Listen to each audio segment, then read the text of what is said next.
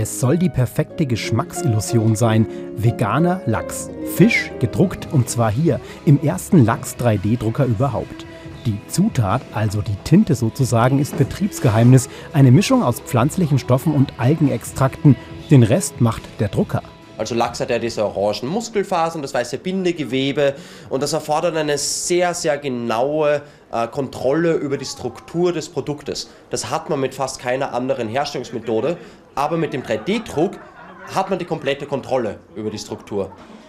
Hier in einem Bagelshop im Zentrum von Wien sollen jetzt die Kunden testen, ob der gedruckte Fisch auch schmeckt.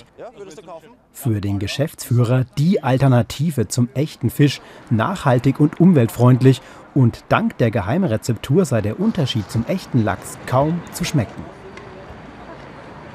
Ich wäre jetzt überzeugt, dass es echter Fisch ist. Vom Geschmack und von der Konsistenz, von der Farbe her. Ich finde es gut.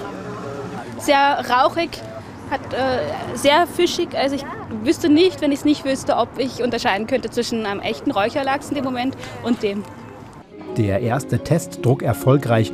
Jetzt suchen die Gründer nach eigenen Läden und Investoren, um ihren gedruckten Fisch möglichst bald täglich frisch anbieten zu können.